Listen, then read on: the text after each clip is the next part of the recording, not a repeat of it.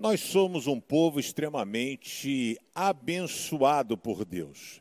Antigamente, né, então, na época que a gente está estudando aqui em Gênesis, nos patriarcas, Deus não falava com todo mundo. Deus falava com o patriarca, o chefão ali. Então, Deus falou com Abraão, Deus falou com Isaac, depois Deus falou com Jacó. Então, essa era chamada de patriarcado, né? Por isso que nós somos abençoados, porque a mesma bênção que Abraão teve, de ter o privilégio de ver Deus falando com ele, você tem, eu tenho, todos nós sentimos.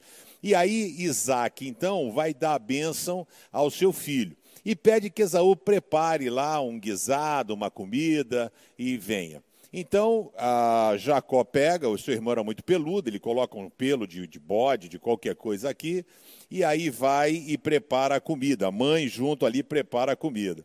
E aí Jacó chegou perto de seu pai, diz aqui em Gênesis 27, ah, e beijou o pai. E quando ele sentiu o cheiro da roupa que Jacó estava usando, Isaac o abençoou e disse assim: O cheiro do meu filho é como o cheiro de um campo que o Senhor Deus abençoou. Isaac então pegou aquela porção do Espírito Santo que ele tinha e entrega a seu filho Jacó. Ele abençoa Jacó.